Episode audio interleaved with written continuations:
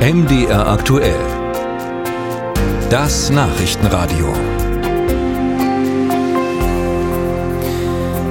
Die Linksfraktion im Bundestag hat beschlossen, sich zum 6. Dezember aufzulösen. Dies haben Fraktionsmitglieder am Nachmittag in Berlin mitgeteilt. Hintergrund ist ja die Abspaltung einer Gruppe um die frühere Fraktionschefin Sarah Wagenknecht. Wie geht man nun innerhalb der verbliebenen linken Abgeordneten um mit dieser Situation? Wir fragen mal eine, die dabei ist, nämlich Gesine Lötsch, Bundestagsabgeordnete und jetzt bei uns am Telefon. Ich grüße Sie.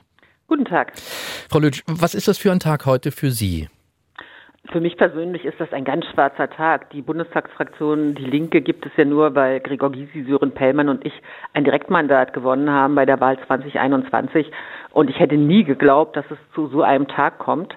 Und das ist natürlich auch ein schwarzer Tag für unser Land, denn weniger Linke heißt auch eine unsozialere Politik. Und ich kann mich gut entsinnen, ich bin ja 2002 erstmals in den Bundestag gewählt worden, war damals mit Petra Pau allein für die Vorgängerin der Linken, die, die PDS im Bundestag. Und in dieser Zeit wurde Hartz IV beschlossen. SPD und Grüne haben den größten Niedriglohnsektor aus Europa geschaffen.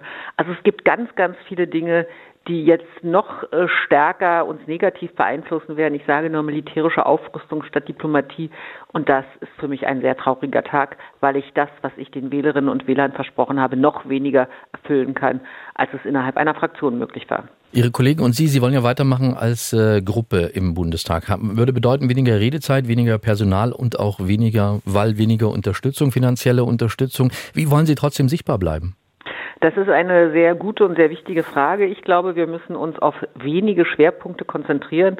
Und ich kann mich auch daran erinnern, um noch einmal an diese Zeit zu erinnern, als Petra Pau und ich zu zweit im Bundestag waren, haben wir eben versucht, an genau den zentralen Punkten unsere Position äh, zum Ausdruck zu bringen. Damals wurde die Gesundheitsreform mit den vielen Zuzahlungen äh, beschlossen und wir waren die Ersten, die öffentlich dagegen protestiert haben, auch sichtbar und wahrgenommen.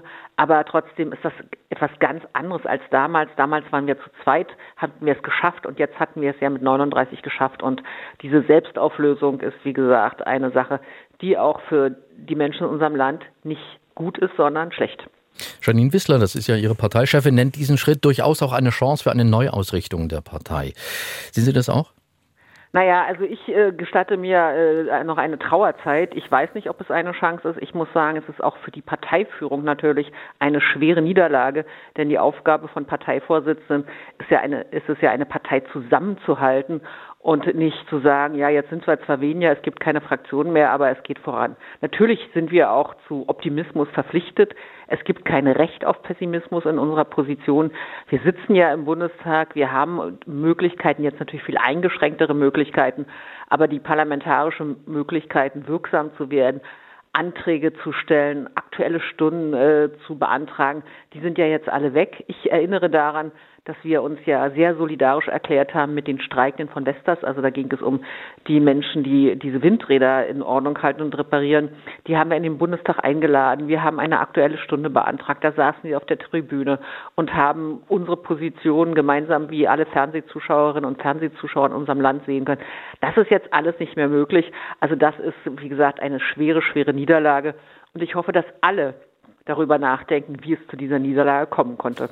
Es ist ja ein Schritt mit Ankündigung, das heißt, man hat sich bestimmt auch schon mal zusammengesetzt und hat mal darüber nachgedacht, wie es denn dann weitergehen soll, wenn es tatsächlich so weit kommt, dass die Fraktion aufgelöst wird. Ja, deshalb, natürlich hat man darüber nachgedacht. Deshalb fragen Sie doch jetzt einfach mal, was braucht die Linke, um wieder erfolgreicher zu sein bei Landtagswahlen oder also auch bei der Bundestagswahl? Wir, um formal im Bundestag wieder etwas aktiver äh, wirken zu können, ja den Gruppenstatus, die Mitglieder der jetzt äh, am 6. Dezember dann aufzulösenden Fraktion, die Mitglied der Partei Die Linke sind, werden gemeinsam den Antrag stellen. Aber da sind wir völlig in der Hand der anderen Fraktionen. Denn so einen Fall gab es ja noch nicht, dass eben eine Fraktion sich während der Legislaturperiode auflöst. Also das äh, zu sagen, da passiert automatisch dieses oder jenes, das wäre, glaube ich, illusorisch. Natürlich werden wir kämpfen für Rechte, aber Sie haben ja die Frage gestellt, was müssen wir tun bei den Landtagswahlen und natürlich auch 25 bei der Bundestagswahl. Wir haben ja im kommenden Jahr drei Landtagswahlen in den ostdeutschen Bundesländern Und da müssen wir zeigen, dass erstens der Osten für uns wieder ein richtiger Schwerpunkt ist und dass diese ganze Diskussion, wir wollen nicht mehr über Ost oder West reden, eine falsche Diskussion war, denn es gibt ja handfeste materielle Unterschiede. Es gibt geringere Renten, es gibt geringere Löhne, es gibt geringere Vermögen im Osten, es wird weniger vererbt, sodass es riesige Unterschiede gibt. Und diese Unterschiede setzen sich ja auch 30 Jahre nach der äh, Wiedervereinigung fort. Und es gibt natürlich auch von der Infrastruktur, von der industriellen Struktur, von der Basis Entscheidungen, die sehr, sehr langfristig wirken. Ich nehme nur ein Beispiel. Die Zerschlagung der Kombinate war ja auch damit verbunden, dass die ganze Industrieforschung nicht mehr finanziert wurde. Es sind alles Punkte, wo zum Beispiel die Förderprogramme des Bundes gar nicht ansetzen können. Und darum ist die Kluft immer tiefer und kommt nicht mehr zusammen. Und das, glaube ich, müssen wir als Linke viel stärker ansprechen, die Möglichkeiten für die Menschen im Ostdeutschland, sich auch zu entwickeln in diesem Land und die Chancen zu ergreifen, dass wir ganz intensiv für sie kämpfen. Gregor Gysi, Ihr Parteikollege, hat ja gesagt, die Linke hat den Osten ein wenig aus dem Blick verloren. Also, und wenn ich Sie jetzt so höre, dann könnte ich der, oder bin ich der Meinung, Sie gehen damit? Ja, ich teile diese Meinung von Gregor Gysi. Es gab ja eine Zeit lang eine Diskussion ähm, überall in der Gesellschaft, äh, die natürlich interessengeleitet war, aber leider auch auf unsere Partei äh, übergegriffen hat, zu sagen, naja, lasst uns doch jetzt mal nicht über Ost- und Westunterschiede reden. Aber ich sage mal ganz äh, nach der alten Lehre, die ja nicht falsch ist, das Sein bestimmt das Bewusstsein. Es geht ja nicht um Mauern in den Köpfen, es geht um materielle Unterschiede, die ich ja schon benannt habe, was die Löhne betrifft, was die Renten betrifft, was die Vermögen betrifft, was die Eigentumsverhältnisse betrifft.